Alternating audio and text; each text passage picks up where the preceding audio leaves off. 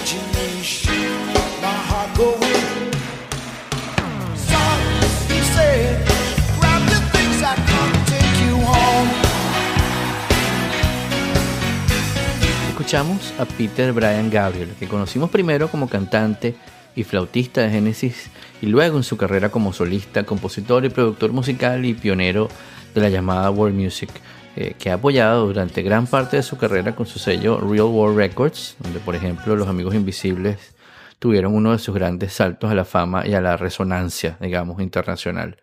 Siendo un pionero y emblema de la música rock y pop, incursionó en el uso del stage diving en la aparición frente al público con trajes y disfraces como parte del espectáculo hoy en día usados por artistas como por ejemplo Lady Gaga. Además fue promotor del uso innovador de los videoclips con recursos como el stop motion y ha sido uno de los pioneros en experimentar con la caja de ritmos, combinando elementos étnicos y del rock, entre otros aspectos, lo que hace Peter Gabriel uno de los artistas más influyentes en la música como la conocemos actualmente. Pero ¿cómo llegó Peter Gabriel al lugar en donde está hoy? ¿Qué música escuchó? ¿Cómo hizo evolucionar la puesta en escena de la típica banda de rock a su stage diving? Bueno, vamos a tratar de hacer ese recorrido con ustedes, hoy acompañados de Salvador Santorsola como productor invitado. Como siempre, todo comienza con los Beatles.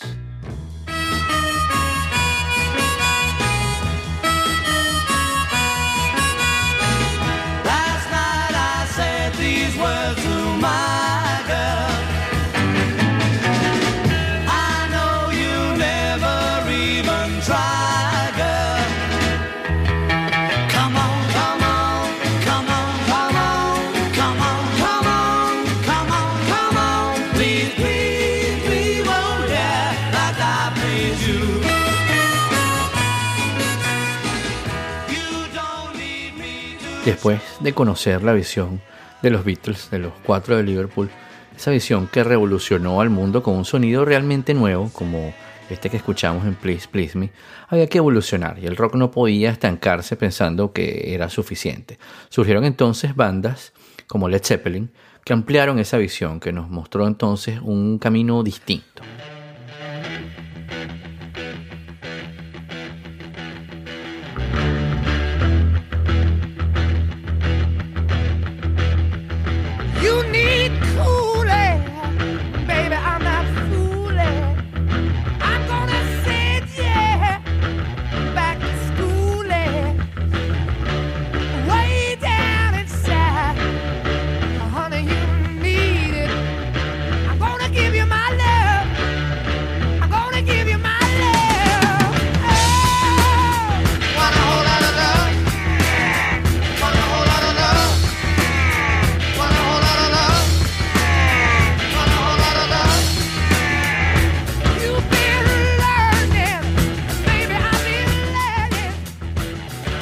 Guitarras entonces ya no solo hablaban, Jimmy Page nos mostraba que además podían hasta gritar. John Bonham hacía de las suyas con una batería más presente y vigorosa, mientras Robert Plant se presentaba como la imagen del rock, así como lo hizo el desaparecido Jim Morrison cargando la imagen de The Doors sobre sus hombros.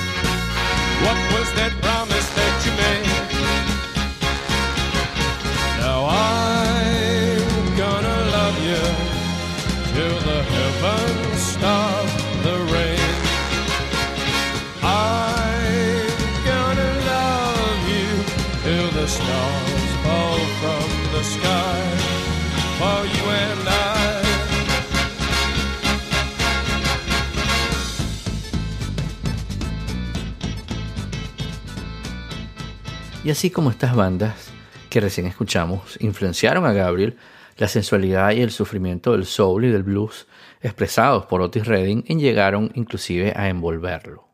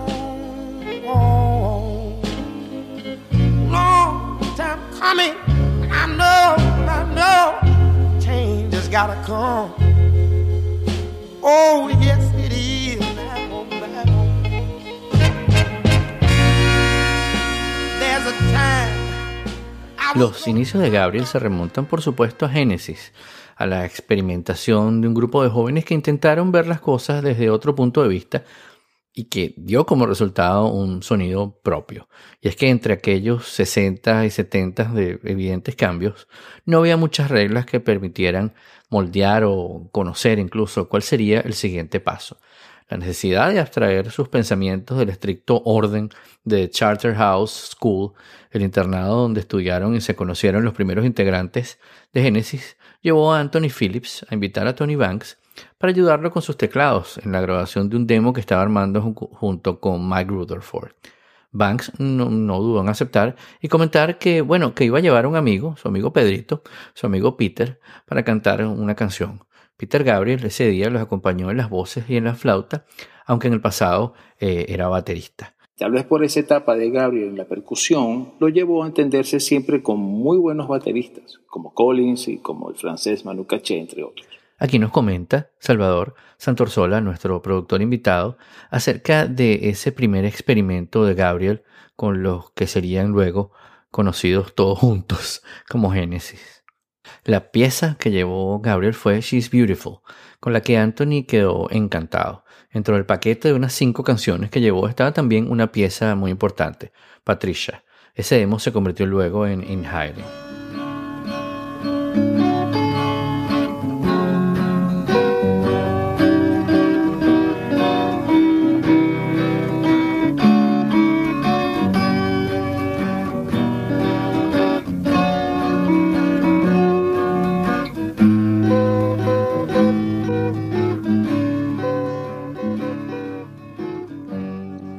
Patricia es solamente una base en guitarra, pero luego mm, ya verán cómo se transforma completamente este tema en In Hiding cuando se le agregan todos los, todos los demás instrumentos y aparece, por supuesto, la voz de Peter Gabriel.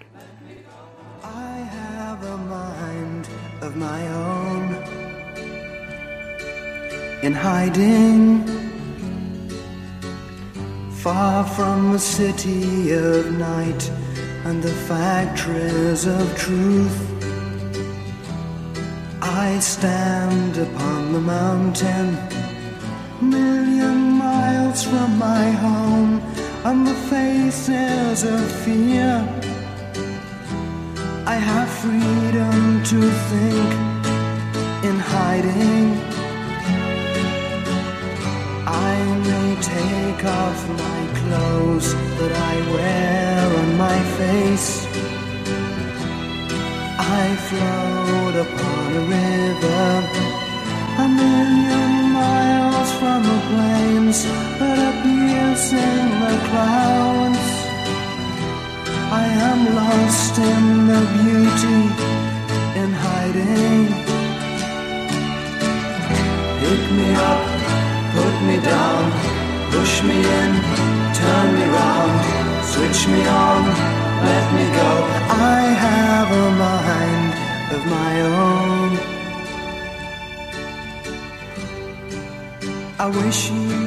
Aparece entonces en esta historia Jonathan King, que había sido un alumno, era un ex alumno del Charter School, el mismo internado donde estudiaban los futuros integrantes de Genesis.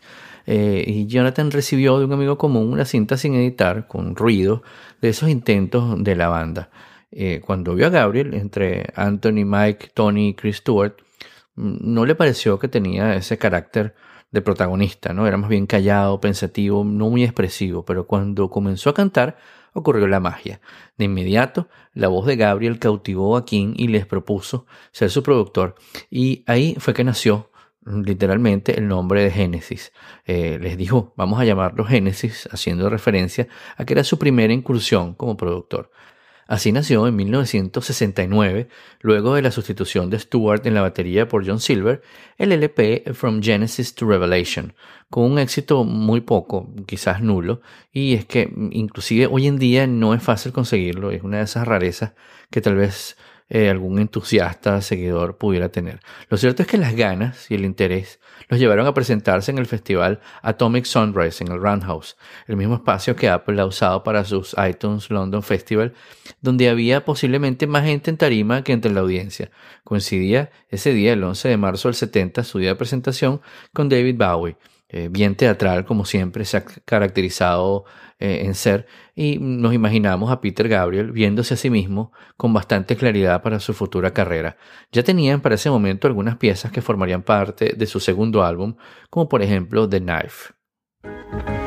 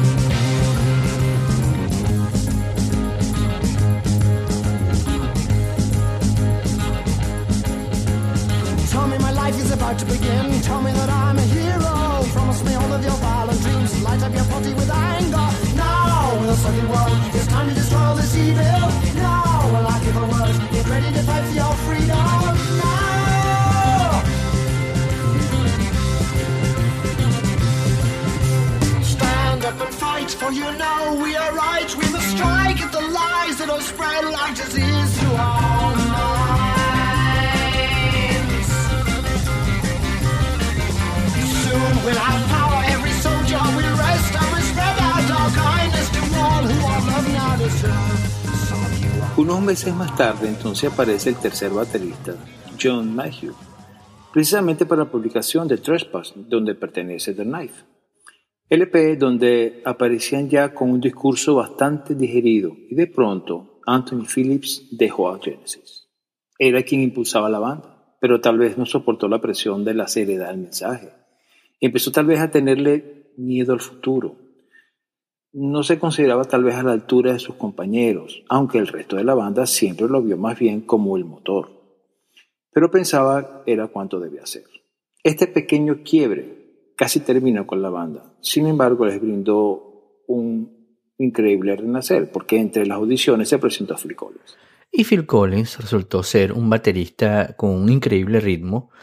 Le podías eh, poner a tocar jazz, blues, rock, rock progresivo y parecía poder con todo ofreciendo a la banda la seguridad y la confianza que necesitaban incluso en las voces. Gabriel se sintió cómodo con su llegada y con él podía tener hasta un acompañante lírico. Dúos vocales inclusive podían hacer, lo que significó un deseado refrescamiento para aquellos serios y concentrados músicos muy pendientes de imponer su visión. El siguiente momento de Génesis se dio con la llegada del enigmático Steve Hackett. Y este momento es histórico para Génesis. Estos cinco miembros poseían la fuerza, el talento y la visión para consolidar el mensaje que querían transmitir y lo lograron primero con Nursery Crime. La música de The Musical Box, Nursery Crime, fue escrita por Anthony Phillips, mientras que la letra, basada en un cuento victoriano, está escrita por Gabriel. A partir de este momento, estos cinco personajes, más allá eh, si iban a seguir juntos o no, han mantenido desde ese entonces una conexión y ellos son indudablemente Génesis.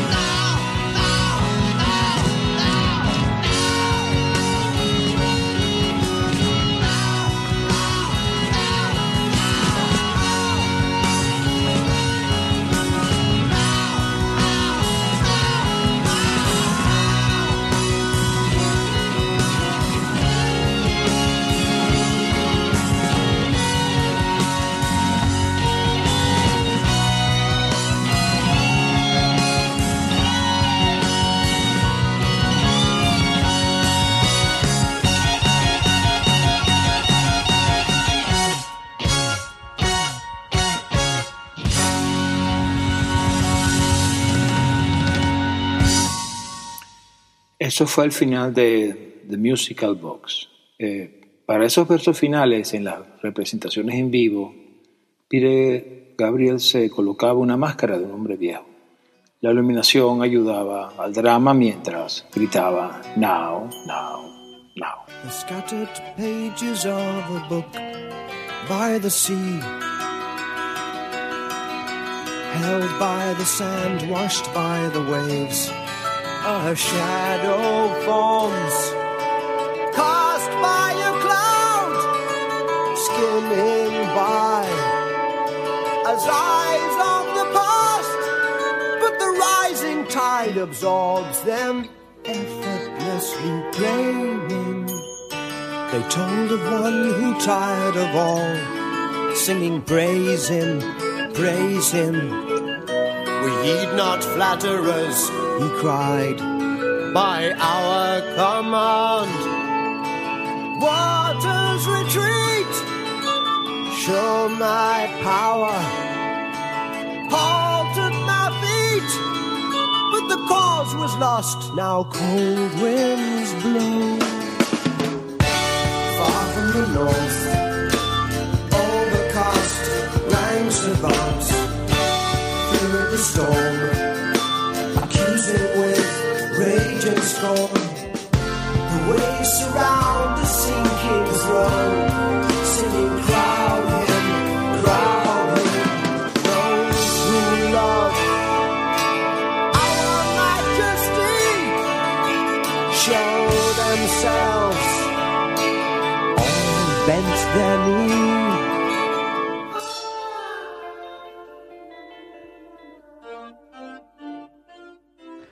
escuchamos un tema em, llamado Can Utility and the Coastliner, eh, que está incluido en el álbum Foxtrot de 1972, eh, que está basada en la leyenda del King Canute, el rey Canute, que ordenó a los mares retirarse. La escritura musical de esta pieza y Horizons fueron aportes importantes de Steve Hackett a la banda. Luego crearon una de las piezas que particularmente disfruto más de la banda y que además fue muy exitosa, incluida en el álbum Selling England by the Pound y se llama I Know What I Like.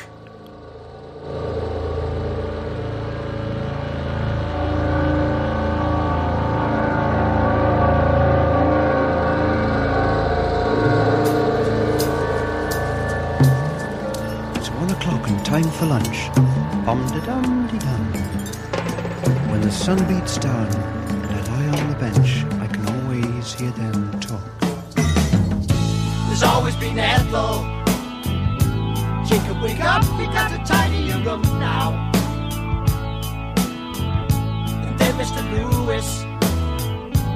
Isn't it time that he was out on his own?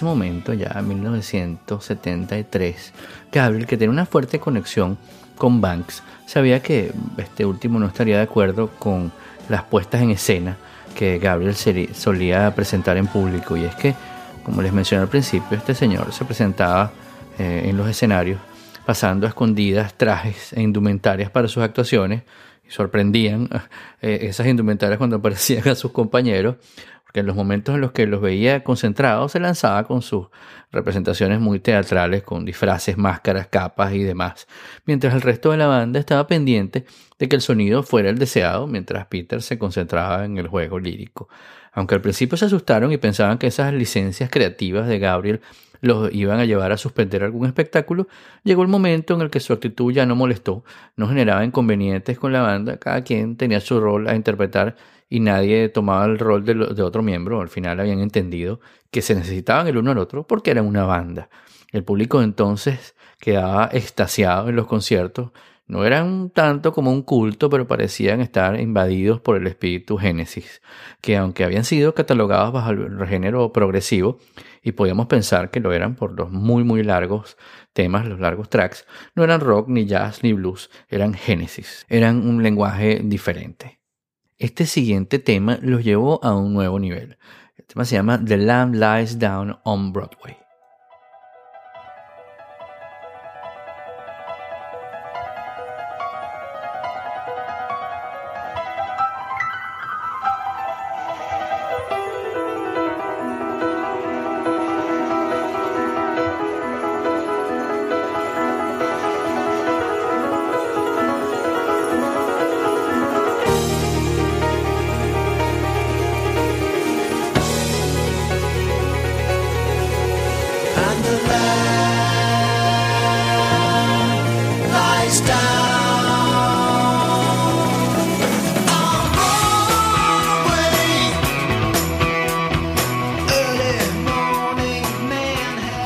Peter se encargó de todas las letras.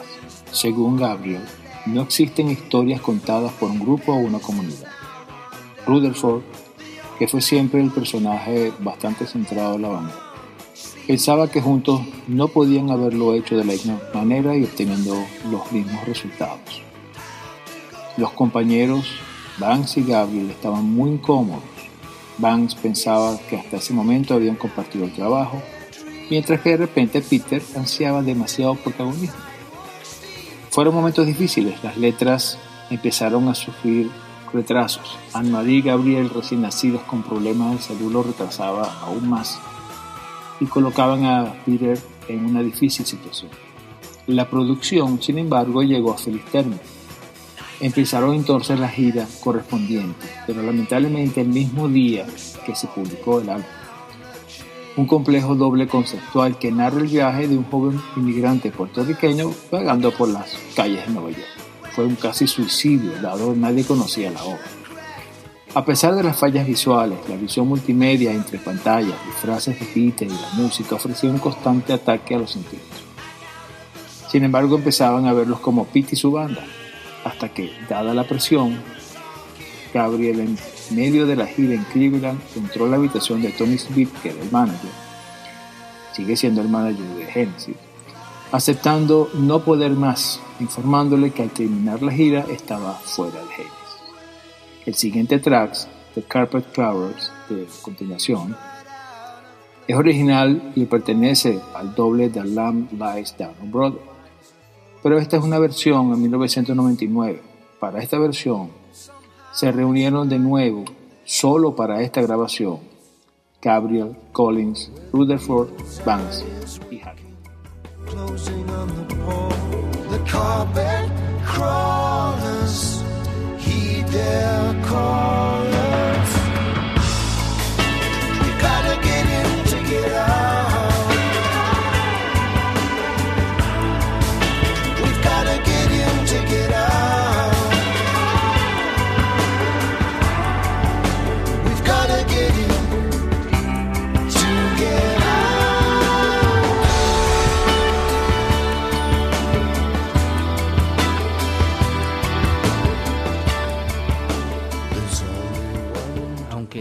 Dedicaron largas horas del tiempo de todos a, conversar eh, eh, acerca de esto, eh, sabían que Gabriel no daría marcha atrás a su decisión. Pero sin embargo, pa- pasó algo interesante. Por un lado, Genesis quedaba sin una pieza importante, se iba Peter Gabriel, pero por otro, Collins, a a pesar de su negativa de dejar la batería, los tambores, tuvo que enfrentarse además a los micrófonos. Mucha gente mm, felicitó a Gabriel for a Trick of the Tail, producido posterior a la partida de, Peter Gabriel, pero fue como empezó la era Collins y apareció Chester Thompson en la historia de Genesis, ayudando a la banda en la batería, mientras Phil protagonizaba la lírica en presentaciones en vivo y hay un sinfín de videos de Thompson y Collins compartiendo juntos en vivo la ejecución de la batería. Un par de años más tarde, Hackett tomó el camino de Gabriel y se fue de Genesis, quedando solo tres miembros de, esta formación original. Es entonces cuando aparece en la historia de Genesis Daryl Stormer, por los mismos motivos de Thompson, pero para ayudar en la guitarra. Para terminar ya con el capítulo Genesis, Collins sale de la banda en el 96, pero lograron reunirse de nuevo los tres, Phil, Mike y Tony, junto a Thompson y Stormer, para la gira Turn It On Again en el 2007, que culminó en un concierto en el Circus Maximus de Roma con una audiencia de 500.000 espectadores. Y bueno, considerando todas las razones que llevaron a Gabriel a renunciar a la banda, es obvio que había crecido lo suficiente musicalmente hablando y ya estaba listo para pasar la página y lo hizo. Su primer single como solista, con el que abrimos este episodio, es este tema ya clásico de la discografía de Peter Gabriel llamado Salisbury Hill.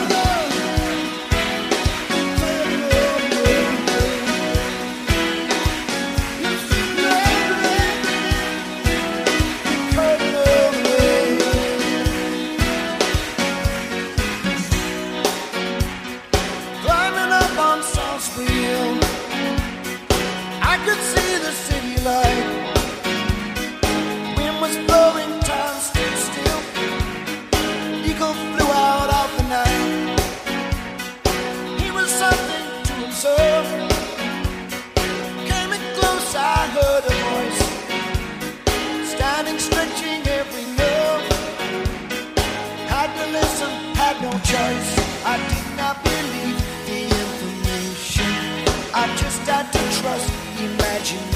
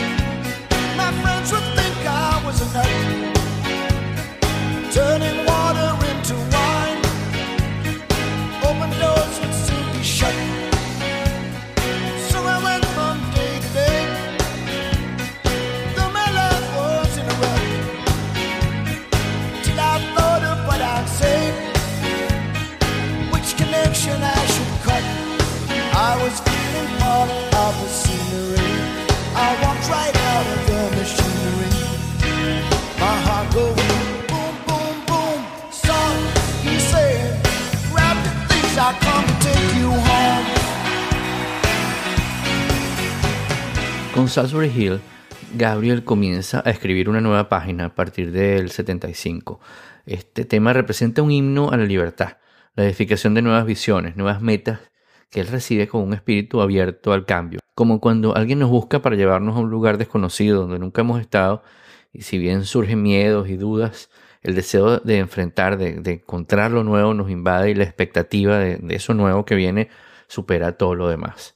Salisbury Hill genera en Gabriel un punto y aparte, desde el cual empieza a recorrer una nueva senda. Atrás quedaron todo esto de las vestimentas y las representaciones eh, teatrales en, en los conciertos, eh, que es- esas quedaron más bien en, en un camino, en una senda que no va a volver a pisar.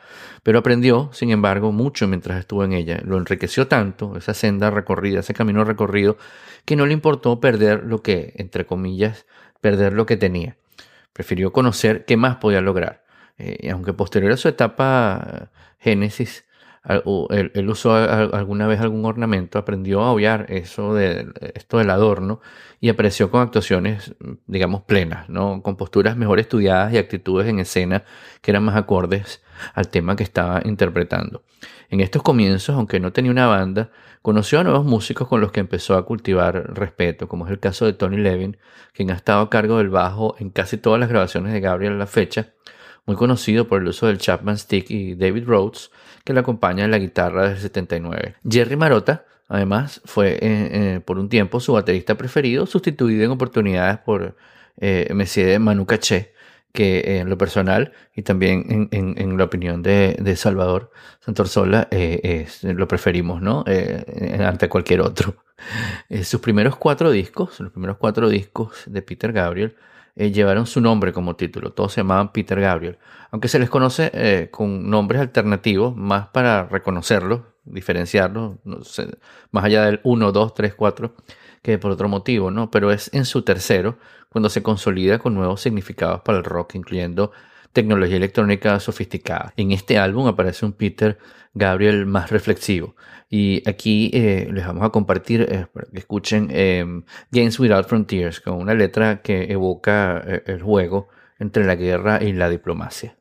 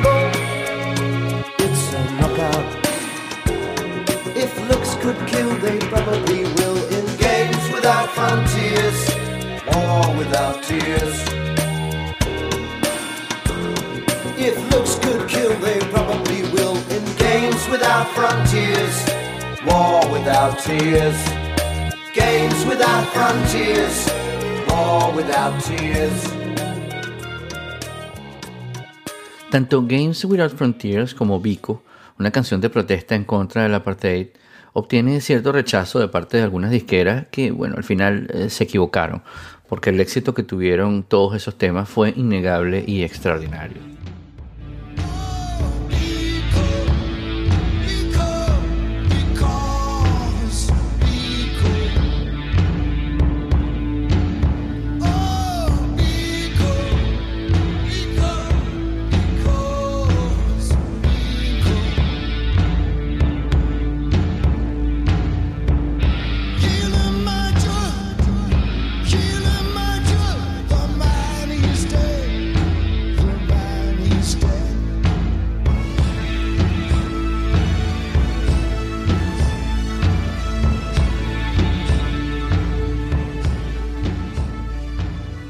Álbum, eh, Peter Gabriel se reencuentra con Phil Collins, quien está a cargo de la batería en varios tracks.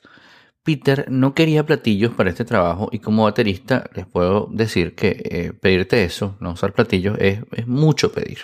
Eh, supongo para Phil Collins mucho más. Sin embargo, Collins aceptó y armó la batería colocando tambores donde debían estar los platillos para no equivocarse. Porque uno, cuando toca batería, te acompañas con los platillos, ¿no? Tambor, platillo, tambor, platillo. Eh, Gabriel le había pedido un patrón simple y la respuesta de Collins eh, sonó al futuro de la percusión.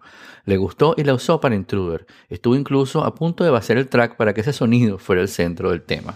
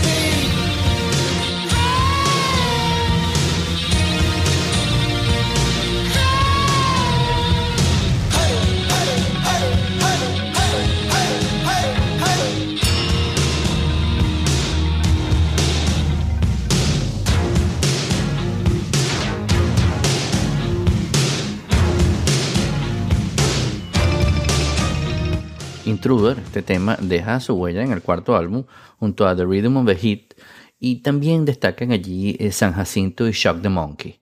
El momento además le permitió a Collins eh, salir de esa tristeza que lo había invadido con la ruptura de su matrimonio. Comenzó entonces también Phil Collins con su carrera como solista y mostraba ahí la conexión que, que, que, que aunque ya no pertenecían a la misma banda, seguían manteniendo eh, ellos dos.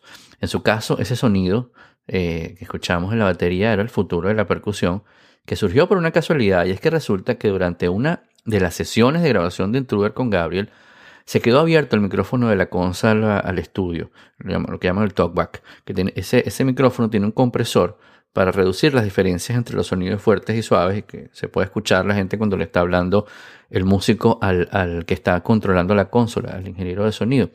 Collins tenía el micrófono abierto y estaba tocando los tambores de su batería de manera de ensayo, cuando el ingeniero Hugh Patman lo escuchó y se sorprendió por ese sonido que se lograba. Hasta ese momento se grababan las baterías con un micrófono distinto. Eh, durante la noche eh, recablearon la consola para que el sonido de ese micrófono, el intercomunicador, digamos, se pudiera registrar de una manera más formal. Nació allí ese día ese sonido inconfundible de Phil Collins y además la forma como se grabarían las baterías de rock de allí en adelante.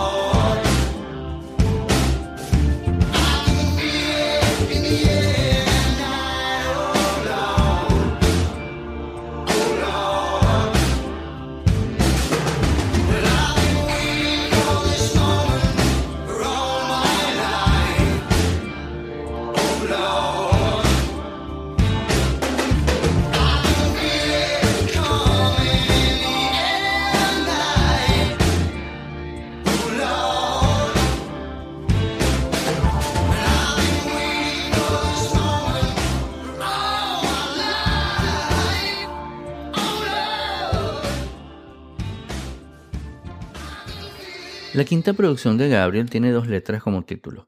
So, un álbum de mucho éxito publicado en mayo de 1986. En este álbum, Red Rain muestra la fuerza de la naturaleza con una fuerte percusión y Sledgehammer está inspirada en la música de Otis Redding. Tiene tres nominaciones a los Grammy como mejor interpretación vocal masculina de rock, como canción del año y como grabación del año.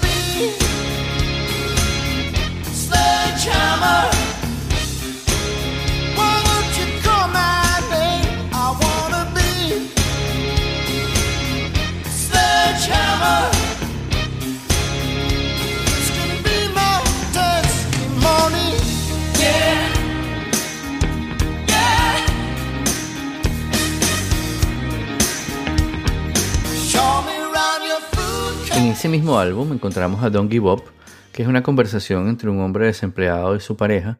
Encontramos Mercy Street, que es un homenaje a Anne Sexton, una poeta de vanguardia que se suicidó en el 74 y que trataba abiertamente temas acerca del aborto, el incesto, el adulterio y la adicción en tiempos en que ningún poeta los incluía en sus pensamientos siquiera.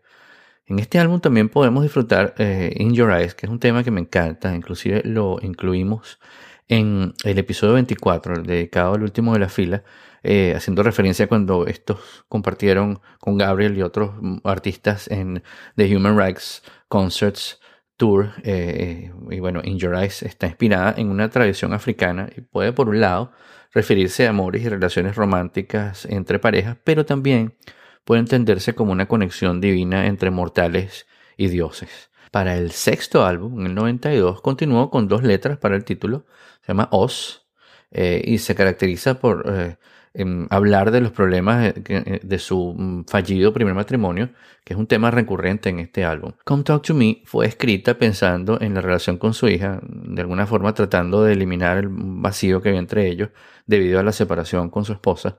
Blood of Eden eh, hablaba de su anhelo eh, de la unión entre un- una pareja, en su caso un hombre y una mujer.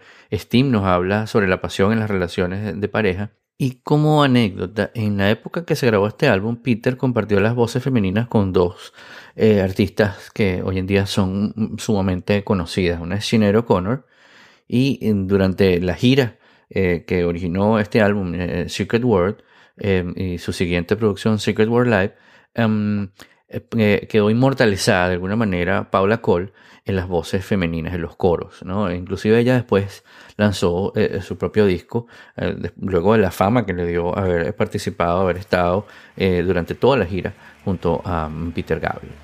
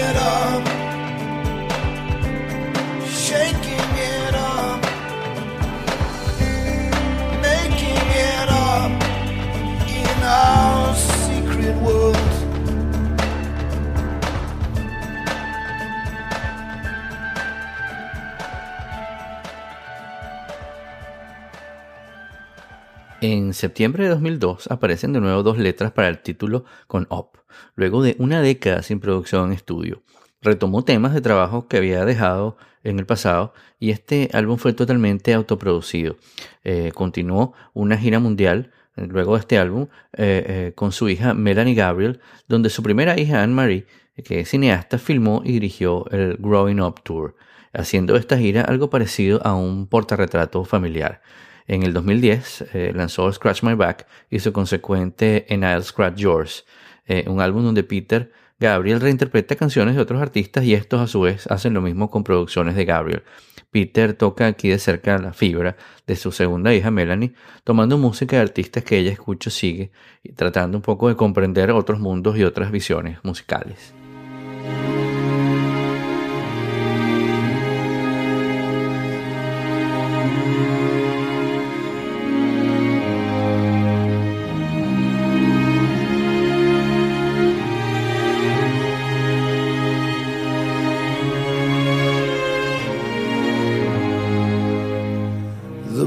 Of love is long and boring. No one can lift the damn thing. It's full of charts and facts and figures and instructions for dancing. But I,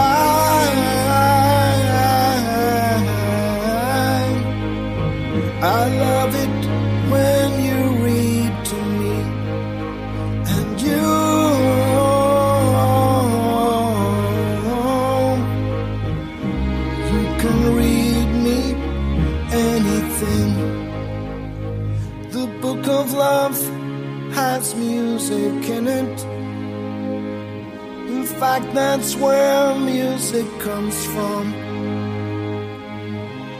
some of it's just transcendental.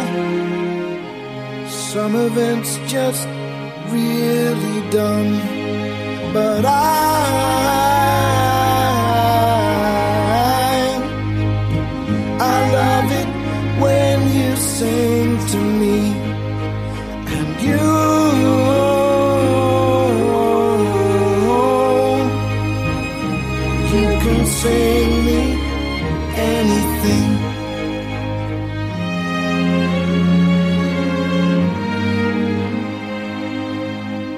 Luego de Scratch My Back, en 2011 publica New Blood, con nuevas versiones de sus producciones características, reimaginando eh, arreglos orquestados y prescindiendo de la instrumentación tradicional del rock, mm, sin guitarra, sin batería, desnudando de alguna manera su usual envolvente y exponiendo la letra, eh, mm, de alguna manera agregándole nuevos significados. En New Blood eh, logra con las canciones eh, con la orquestación, eh, un sonido por supuesto hermoso, pero además hace que las canciones se conviertan más en una historia que te están contando, con unos matices prácticamente cinematográficos que te hacen sentir como en el cine viendo una película.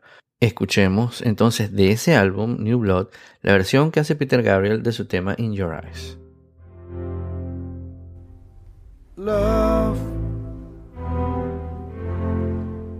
I get so lost sometimes.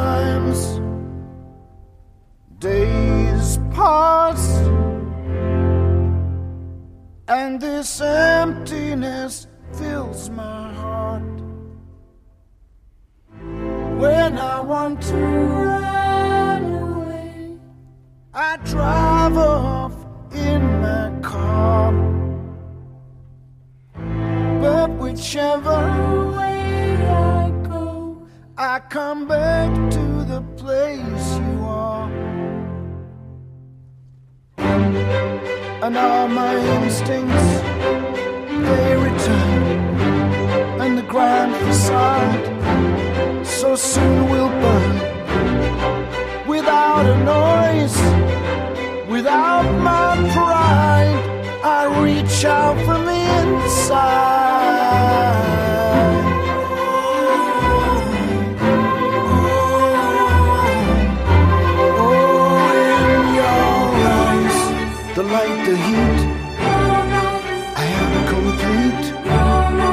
I see the doorway to a thousand churches, the resolution of all the fruitless searches. Peter Gabriel es un artista con una carrera tan interesante como profunda. No hay proyecto que no se tome con toda la seriedad y la pasión posible, sea un disco propio, una versión para otro artista o el soundtrack de una película, como por ejemplo Shall We Dance o Wally, que estuvo nominada al Oscar con Down to Earth como canción original y que le valió un Grammy como mejor canción para una película. Muchos de los sonidos eh, musicales que hoy son para nosotros comunes, aunque no menos extraordinarios, provienen de la experimentación y la búsqueda de Peter Gabriel.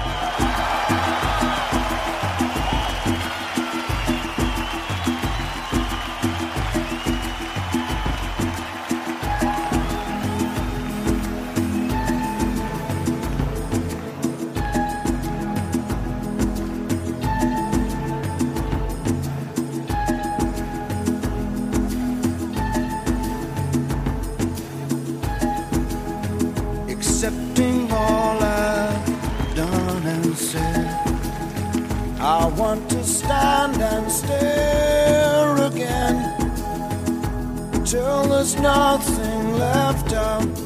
Oh, it remains there in your eyes. Whatever comes and goes, I will hear your silent call, and I will touch this tender I know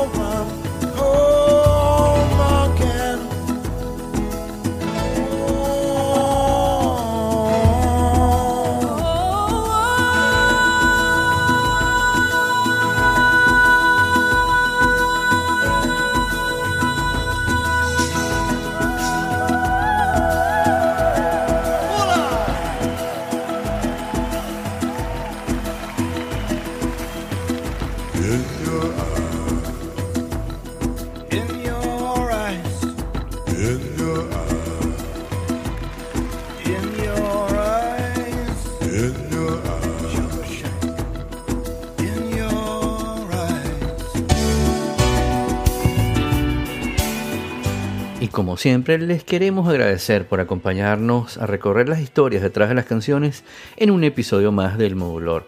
Les recuerdo que pueden descargar o escuchar nuestro podcast en su plataforma favorita como Apple Podcast, Overcast y también Spotify. Les damos las gracias enormemente por sus reviews que nos dejan allí, realmente los apreciamos muchísimo. Por supuesto que pueden suscribirse a mi lista de correo entrando en todo.elmodulor.com o dejarnos sus comentarios en mis redes sociales. En todas me pueden encontrar como modulor, arroba modulor. Agradecemos especialmente a nuestro productor invitado, Salvador Santorsola, arroba Sansalva, por acompañarnos hoy en el guion, la musicalización y con sus comentarios.